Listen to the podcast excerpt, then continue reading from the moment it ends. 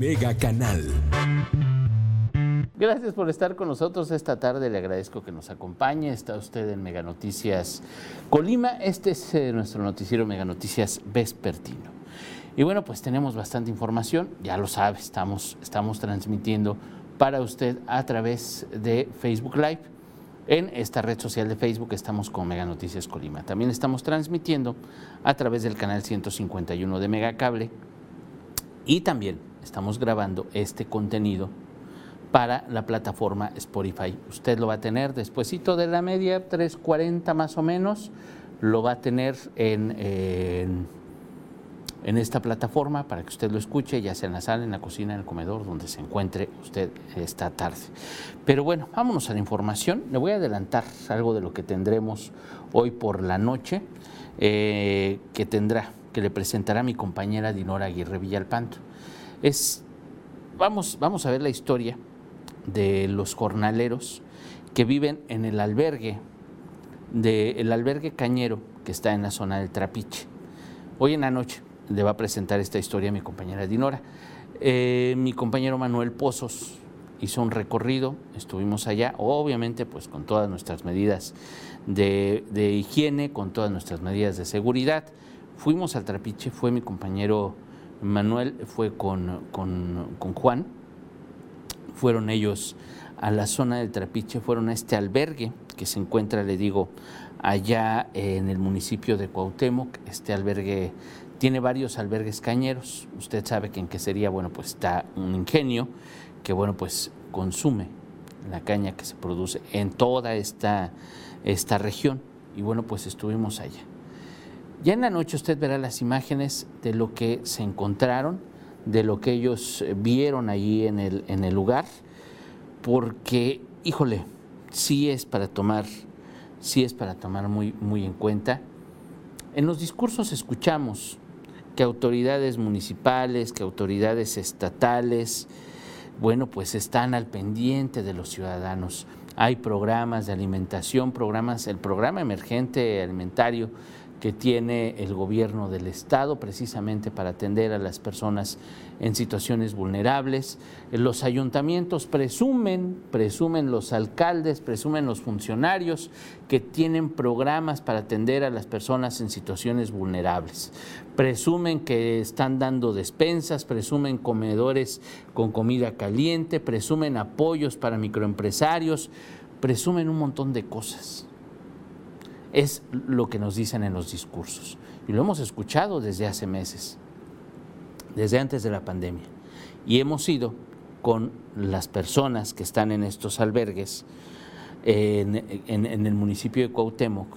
Digo, este es uno de tantos. Este es un ejemplo. Le vamos a dar un ejemplo de cómo están en el abandono. Independientemente de los discursos que den las autoridades, los discursos que digan autoridades municipales, estatales, el gobierno federal, el presidente que dice que van con los más pobres y que diga lo que diga. La realidad es que en México hay millones de personas que no tienen acceso a ningún apoyo de gobierno, que ni siquiera existen para el gobierno. Ellos son los que habitan en esta comunidad, en este albergue, son más de 100 familias, más de 100 familias que están en total abandono. ¿Por qué? ¿Por qué no son tomados en cuenta aquí? Ah, porque no son de aquí, son de Guerrero. ¿Tienen que atender las autoridades del estado de Guerrero aquí en Colima? ¿O qué tiene que pasar para que alguna autoridad municipal, estatal, voltee a verlos a ellos? Le digo, hoy en la noche verá las imágenes, platicamos con ellos. Afortunadamente, afortunadamente, pues como nadie los ha pelado, nadie los ha tomado en cuenta, pues ellos están bien aparentemente, bueno, no, han sido afectados por COVID-19. Aparentemente, es lo que ellos nos platicaron. Pero pues no sé cuánto tiempo pueda aguantar la situación así. Además de comer, créame que no tienen mucho, no están en una gran situación, porque hay que tomar en cuenta que precisamente la pandemia, las medidas que se han tomado, el aislamiento social, pues ha derivado en que, en que consumamos menos cosas. Y obviamente los productos del campo pues han sido afectados por esto, por el consumo. Entonces, la, producción ha bajado, el trabajo de ellos ha disminuido y bueno, pues también ellos tienen que comer, ellos necesitan recursos, ellos viven como pueden, así han vivido siempre, y nada más, pues su único pecado, su único delito o su único error o lo que usted quiera llamarlo, como usted quiera decirlo, es que son de guerrero. Ellos vienen del estado de, Guerrero, normalmente ellos trabajan aquí en Colima, trabajan en el campo. Si no hay actividad cañera, si no hay producción cañera, pues van y trabajan en otros cultivos. Ellos a eso se dedican, de eso viven. Y le digo, nada más en este albergue, en el del Trapiche, son alrededor de 100 familias, nada más en ese albergue. ¿Usted cree que desde que empezó la pandemia ¿Se ha acercado con ellos alguna autoridad de salud? ¿Usted cree que desde que empezó la pandemia se ha acercado con ellos la Secretaría de Desarrollo Social? ¿Se ha acercado con ellos la delegación de, la Presidencia de la República? ¿Se ha acercado con ellos alguna autoridad municipal? ¿El Ayuntamiento de Cuauhtémoc? ¿Alguien se ha acercado con ellos? ¿Usted cree que desde que empezó esto se han acercado? No, definitivamente no, nadie, nadie se ha acercado con ellos. Los han dejado en total abandono. No les han hecho caso, nadie, no han ido autoridades de la Secretaría de Salud a dejarles cubrebocas, no han ido a dejarles eh, algún apoyo, no han ido a dejarles fruta, no han ido a dejarles nada. Que ellos son una comunidad totalmente vulnerable. Son una comunidad compuesta por muchas personas de la tercera edad, por niños, por personas que no tienen normalmente ningún apoyo. Entonces, pues nos fuimos más allá de los discursos oficiales. Usted, usted verá esta historia hoy por la noche, se la presentaremos en Mega Noticias y esperemos que las autoridades también vean lo que pasa más allá de las zonas urbanas, lo que pasa más allá de las oficinas donde están pues las autoridades muy a gusto, muy protegidos, más allá de la sana distancia y en el aislamiento total. Es lo que tienen que voltear a ver las autoridades y que parece, parece que no estamos viendo. En la noche le presentaremos esta historia. Fuimos a hacer varios trabajos, buscamos varias notas, buscamos cosas que de verdad tenemos que presentar y que esperemos esperemos que vean autoridades estatales, autoridades municipales y también el gobierno federal porque es bien fácil, bien fácil decir que tenemos créditos de 25 mil pesos para los microempresarios, pero no dicen que los que tienen puestos de tacos, los que tienen algún puestecito y que pagan nada más sus impuestos municipales porque no les ha dado para darse de alta, porque ciertamente muchos comerciantes no están dados de alta en Hacienda o le debemos a Hacienda, ellos no van a acceder a ningún crédito, no van a acceder a ningún crédito municipal ni a ningún crédito estatal, ni a ningún crédito del gobierno federal. Pero eso sí, los tres órdenes de gobierno, los tres órdenes, los tres niveles, presumen que le dan apoyo a todos. Y ahí está la prueba. Le vamos a presentar la prueba de que no. Los apoyos no son para todos. Los apoyos no son equitativos, los apoyos no son parejos. Porque ciertamente son personas que no son de Colima, pero viven aquí es tan absurdo, es tan absurdo como el tema de los casos. De, los 36 casos que tenemos en Colima, casos confirmados de COVID-19, ¿cómo es posible que, bueno, pues dos me los cuentes en Colima, el gobierno federal, ¿eh? Dos se cuenten en Colima cuando no se contagiaron aquí. Uno es de Campeche y otro es de la Ciudad de México. Allá se contagiaron, allá los atendieron, deben de contabilizarse allá. Pero, mañosa y cómodamente, para la Ciudad de México, para el Estado de Campeche, pues sí, a ellos les beneficia porque le están quitando casos. Imagínense la Ciudad de México, ¿cuántos casos no le van a reducir con toda la gente que trabaja allá que no es de la Ciudad de México? Porque mucha gente de todo el país va a trabajar a la Ciudad de México. Y esa gente se puede contagiar, se puede enfermar, pero si eso pasa, pues los van a contabilizar en su estado, en su ciudad de origen cómodamente y en beneficio de la Ciudad de México. Y así perdemos todos los demás, pero ellos van a salir ganando. Ahora imagínense en este caso, con estas personas de Guerrero que están en el albergue del Trapiche, Bien puede decir el gobierno, no, pues que vayan y que los atiendan en Guerrero, es que ellos son de Guerrero. No, no, no, somos ciudadanos, son habitantes de este país, no importa en el estado que estén, es donde están ellos en este momento. Y son las autoridades que las tienen que atender. Le digo, más allá de los discursos que son triunfalistas y estamos haciendo las cosas bien, no, no, no, no, no. Ahí nos damos cuenta que no. Vamos a ver también cómo está el tema de educación. Porque sí, la Secretaría de Educación, el secretario de Educación puede presumir que el Estado está atendiendo a todos los alumnos. Pero ¿qué cree en esta comunidad? También hay niños que van a primaria. ¿Cree que alguien los ha atendido? ¿Cree que se ha acercado algún maestro a decirles, vamos a trabajar la educación a distancia? Vamos a ver, vamos a ver, pero no, no ha pasado. Y pasa en muchas comunidades rurales. Pasa más allá de las zonas metropolitanas, incluso en las zonas metropolitanas, que la educación no es pareja para todos. ya se lo he dicho en, eh, constantes ocasiones, realmente el programa no está mal, el programa de, trabajo de educación a distancia no está mal, pero es inequitativo, pero es, eh, no es parejo para todos. Claro que la desigualdad sale a flote en estos momentos. Porque hay casas, hay familias que tienen un celular, dos celulares, tabletas, eh, computadoras, conexión a internet. Y a un lado puede vivir una familia, vecinos, puede ser una familia que al papá y a la mamá no les alcance para tener saldo todos los días que tienen WhatsApp porque pues, el WhatsApp ya es gratis y, donde hay Wi-Fi, etcétera, etcétera, aunque no le hayas puesto saldo. Entonces, imagínese, ¿y esa familia cómo le va a hacer? Esa familia cómo le va a hacer cuando el maestro consciente de la situación de sus alumnos va a decir, ¿sabe qué? Hay que hacer una investigación en Internet, hay que buscar la página tal y hay que buscar tal, tal, tal cosa. ¿Cómo le va a hacer si el maestro es tan consciente? ¿Cómo le va a hacer esa familia para hacer esa investigación?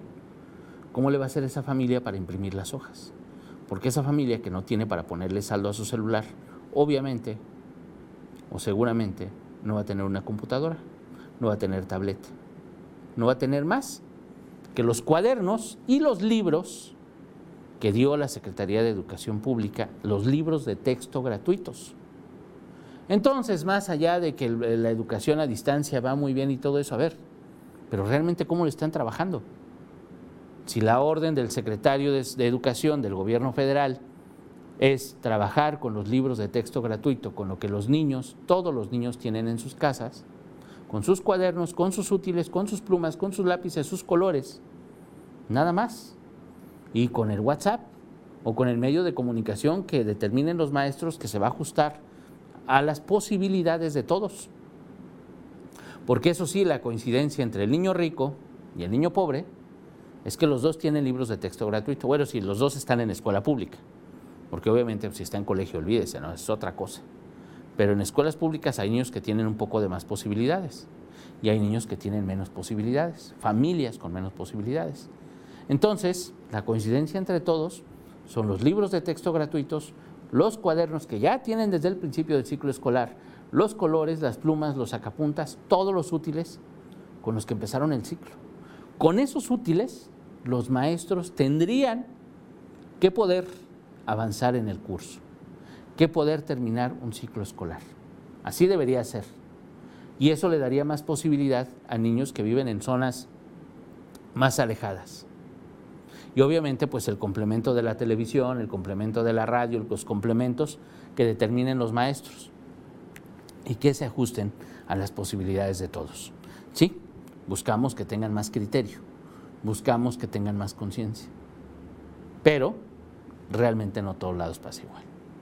Y ya le presentaremos las historias de los niños que no tienen las mismas posibilidades que otros porque también están aquí. Y no hay que salir de la zona metropolitana de Colima, Villa de Álvarez para encontrar esas historias, para encontrar esas familias que no han sido atendidas, que no toman en cuenta muchos maestros, porque ellos cómodamente, pues si dicen hay que hacer tal, tal, tal, tal y tal cosa, y bueno, pues háganle como quieran, ¿verdad? Pero no se dan cuenta que las posibilidades no son las normales como era antes. Porque si antes, y lo hemos dicho también un montón de veces, muchos maestros cubren su horario, muchos padres de familia no atendemos a nuestros hijos, los entretenemos nada más. Imagínense en esta situación que es extraordinaria, cómo la estamos llevando. Entonces sí hay que tener una conciencia muy clara, hay que tener conciencia social de parte de los maestros, los padres de familia, pues sí, tenemos que dar un esfuerzo también, pero pensar también los niños, en las familias, que no tienen las mismas posibilidades. Porque si algo, si algo ha enmarcado esta pandemia, si algo ha trascendido, si algo ha resaltado esta situación, es la desigualdad. Y usted lo ve, lo vemos en la calle, lo vemos quienes abren sus negocios, quienes piden limosna, quienes están trabajando porque no tienen más opción. Si no vendo, no como. Así es sencillo. Y es la desigualdad. La pandemia no es la misma para todos. El aislamiento social invariablemente no es el mismo para todos. No es lo mismo un trabajador de gobierno que tiene su sueldo asegurado o cualquier trabajador de cualquier empresa que esté haciendo trabajo en casa. No es lo mismo cuando ya tenemos un sueldo fijo, cuando tenemos un, recurso asegurado cada quincena, cada semana, y las personas que si no venden, no comen. Si no abren su negocio, no van a comer. Si no hay ventas, se acabó. Eso es lo, que tendríamos que ver como sociedad y lo tendrían que ver las autoridades también. Y con base en esta situación que estamos viviendo, con una base real, con datos reales, planear lo que van a hacer. Les digo, si hablamos del programa de educación a distancia, pues sí, está muy bonito, pero pues no está pensado para México, no estamos en Suiza, no estamos en, España, en, Italia, ni en Estados Unidos, somos México. Y se lo he dicho ya varias veces y me parece muy contundente el dato. El 40% de los niños que cursan la primaria en este momento en México, oiga nada más, el 40% de los niños que cursan la primaria en México en este momento tienen más estudios que sus papás. Así de sencillo. Imagínense nada más. Ese 40% de niños que está cursando la primaria tiene más estudios que sus papás. ¿Cómo les van a ayudar sus papás con las tareas? ¿Qué posibilidades tenemos? Es complicadísimo estar del otro lado. Y ahora lo ven los maestros y ahora lo vemos los padres de familia y lo vemos quienes trabajan en gobierno y lo vemos los ciudadanos. Esta situación nos ha cambiado y las cosas ya no pueden regresar a como eran antes. Algo tiene que mejorar tienen que mejorar los sistemas educativos, tienen que despresurizarse los salones de clases, tienen que cambiar muchísimas, muchísimas cosas. Y lo que estamos viendo hoy es desigualdad que no han sabido atender las autoridades. Aquí en Mega Noticias Colima le hemos presentado a usted la situación de los comercios, la situación de los estudiantes que están en casa, la situación de las personas del campo, la situación de quienes están en aislamiento, la situación de violencia que no ha cedido y muchas situaciones que podrían o no podrían pasarnos por la mente, pero que en la realidad están ahí. Y la respuesta de la autoridad para prácticamente todas las situaciones es la misma. Estamos trabajando, estamos haciendo esto, estamos implementando tal, tenemos una inversión de tanto. ¿Y dónde se ve? Es lo que pasa muchas veces. Es lo que ocurre, lo que ocurre muchas veces. Pero ya si nos vamos a lo, a lo que ahora sí nos, nos, nos atañe, como quien dice, bueno, pues usted va viendo las historias, va viendo todas las partes, todas las partes de esta novela, ahora sí como decimos, eh, de manera coloquial, para formarnos un criterio. Es muy importante tener todas las partes para saber qué decidir, para saber hacia dónde vamos. Y bueno, pues aquí en Mega Noticias le vamos presentando estas historias que van más allá de los discursos, que van más allá de lo que dicen todas las autoridades municipales, estatales y federales. Gracias, Adrián, por vernos. ¿Cuándo cierran Coppel? Ya debieron de cerrarlo. Este, ya debieron de cerrar. Y también la otra, esta Electra, ya debieron de cerrar. Mire, hay una cuestión que incluso eh, decían autoridades municipales y estatales, y creo que por ahí un funcionario del gobierno federal también mencionaba, en estas tiendas, que bueno, pues les ha salido muy bien porque tienen banco. este, este tipo de tiendas departamentales. Entonces el banco, pues está hasta el fondo de la tienda. Entonces la justificación de los dueños, de los gerentes, de los que responsables de las tiendas, es que pues, tengo el banco, la gente viene, ni modo de no venderle. ¿Qué es lo que han recomendado, por ejemplo, en, Tecomán? Eh, eh, precisamente era parte de ese conflicto, ¿no? En Manzanillo también en una tienda, aquí no me acuerdo si fue aquí en Colima, en Villa de Álvarez, eh, decían, bueno, pues acordona, acordona el camino hasta la sucursal bancaria, desde el ingreso a la tienda hasta el banco. Pero no vas a vender artículos. Acordona y nada más deja libre el paso al banco. Esa era la propuesta. La verdad es que no sé si lo hicieron o no lo hicieron, porque esta es discusión de esta semana. ¿eh? Y hay que recordarles a los dueños de esas empresas, de esas muebleras, es que pues, tenemos ya dos meses, desde marzo, tenemos con casos COVID. En Colima, desde el 17, 18 de marzo, empezaron a endurecerse las medidas. Tenemos más de un mes con, una contingencia, mucho más de un mes, que apenas son discusiones de esta semana, ¿eh? ¿Cómo le van a hacer? ¿Cómo le están haciendo? Y ya estamos en mayo. Ciertamente, pues han dejado que el tiempo pase, les ha valido gorro, no son responsables y bueno, pues ahí tiene.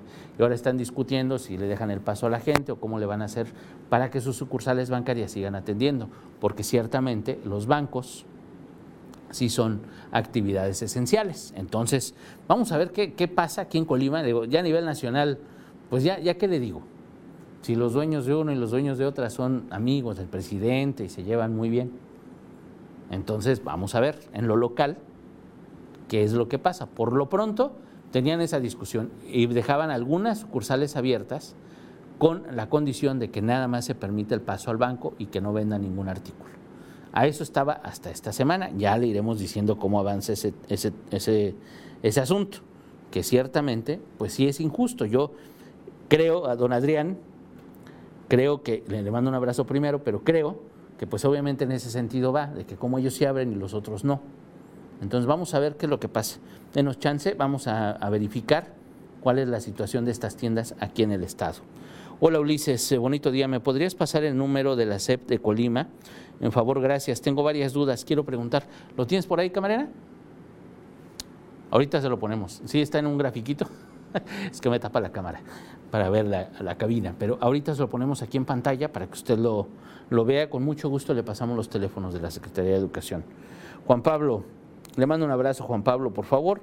Manda las cámaras a la calle principal de la entrada de la colonia Albarrada en Colima, por donde está el estadio Colima. Pasan gobiernos y dejan igual la calle, parece campo de guerra. Mi coche ya está dañado, la suspensión y mis pagos del predial al corriente. ¿Qué pasa? ¿Solo trabajan para zonas residenciales? Se pasan la bolita entre Nacho Peralta y Locho.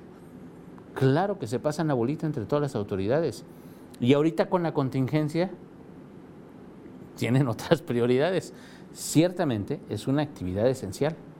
Las dependencias que no deberían de trabajar precisamente son las que reparan las calles. Son las de los servicios municipales. Cada municipio tiene, le cambia el nombre a las, a las dependencias, pero precisamente los encargados de bacheo, los encargados del mantenimiento urbano, todos ellos tendrían que trabajar. Mira, ahí tiene el teléfono, ahí tienen los teléfonos. Ahí, ahorita le van a pasar los teléfonos. Pero ciertamente, ciertamente, don Juan Pablo, mando un abrazo, ciertamente los municipios deberían atender esto. El Estado tiene una Secretaría de Desarrollo Urbano que también podría atender toda esta situación, pero como ahora, ah, mira, ahí están los teléfonos de la Secretaría de Educación Pública. Anótelos, por favor, ahí los tiene en pantalla. Bueno, van y vienen, pero ahí están en pantalla. Ahí puede usted eh, anotarlos los teléfonos de la Secretaría de Educación Pública. El eh, de la Mesa Técnica de Educación a Distancia, donde puede usted cuestionar las dudas, eh, comentarios, quejas, incluso contra maestros, tareas, etcétera, es la Mesa Técnica de Educación a Distancia. El 312 316 1500. Ese es un conmutador. Marque a ese conmutador. Abajo están todas las extensiones donde puede comunicarse. Y en esos, en esos teléfonos, ahí le pueden atender. También también en la, en la página de la SEP. Ahí tiene el número. Ahí tiene el número de la página de la SEP, eh, digo, la dirección es www.secolima.gov.mx. Espero les sirva el dato, espero le contesten, ya nos platicará.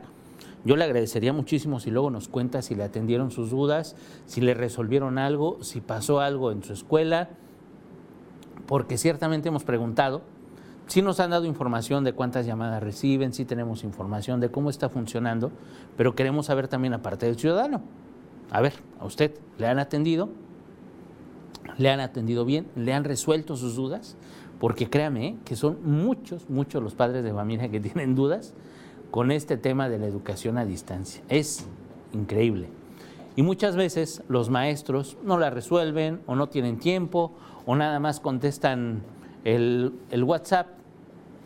De repente no contestan el WhatsApp todos los días. Entonces sí hay que Perdóneme, pero aquí el aire acondicionado le digo que no nos limpian todos los días y nos tiene, nos tiene asados. Pero bueno, le decía que hay muchísimas dudas, hay muchísimos problemas y los padres de familia se quedan, ¿y ahora con quién me quejo? ¿Alguien sabe qué pasa con los directores de las escuelas? ¿Ellos están para atender a todos? Los supervisores, todos esos funcionarios que no tienen un aula asignada, ¿qué están haciendo? ¿Qué están revisando? Es importante, lo vamos a preguntar a la Secretaría de Educación. Pero bueno, por lo pronto, espero que haya anotado los teléfonos. Le agradezco muchísimo. Referente a la calle principal de la entrada de la Albarrada, vamos a ir. Téngame paciencia, si no mañana, mañana es viernes, el lunes. Pero sí vamos, le prometo que sí vamos. Ya espero que mi compañera Almendrita Pérez ya haya anotado el dato pero vamos el mañana o el lunes a la, colonia Albarrada a ver este tema de las calles, porque ciertamente son muchas las calles que cada vez están peor. Y a lo que iba lo que le quería comentar es que las dependencias que sí están laborando, pues tienen una reducción de personal impresionante. Ciertamente son actividades esenciales, la reparación de las calles es fundamental en estos momentos y en todo momento, más que bueno, pues ya empezaron algunas lloviznas, eh, va a empezar a llover y va a ser esto un relajo. Entonces vamos a ver cómo le van a hacer las autoridades con personal reducido, con menos personal. Obviamente la carga se, la chamba se carga, obviamente se, se carga el trabajo. Entonces vamos a ver qué es lo que van a hacer o deberían de hacer las autoridades. Pero sí, cuente con eso. Don Juan Pablo, vamos a darnos una vuelta a la calle principal de la Albarrada para atender su, su denuncia.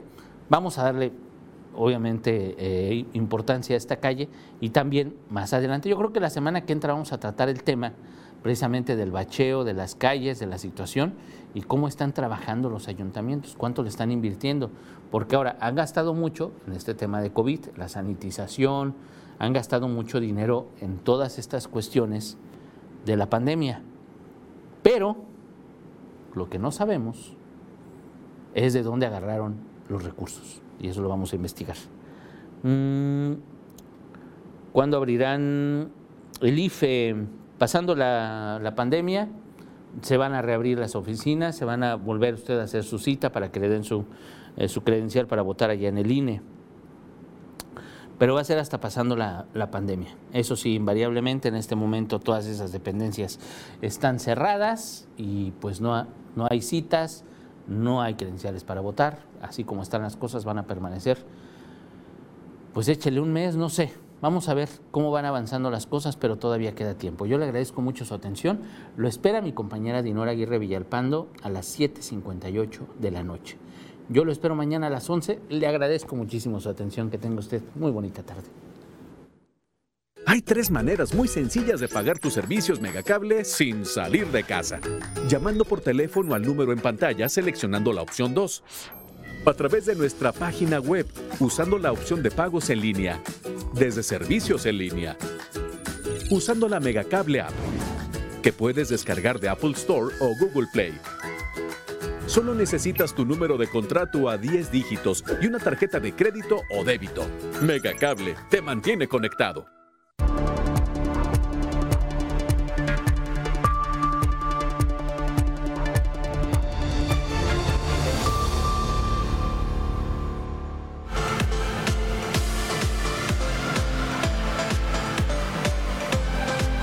Megacanal Colima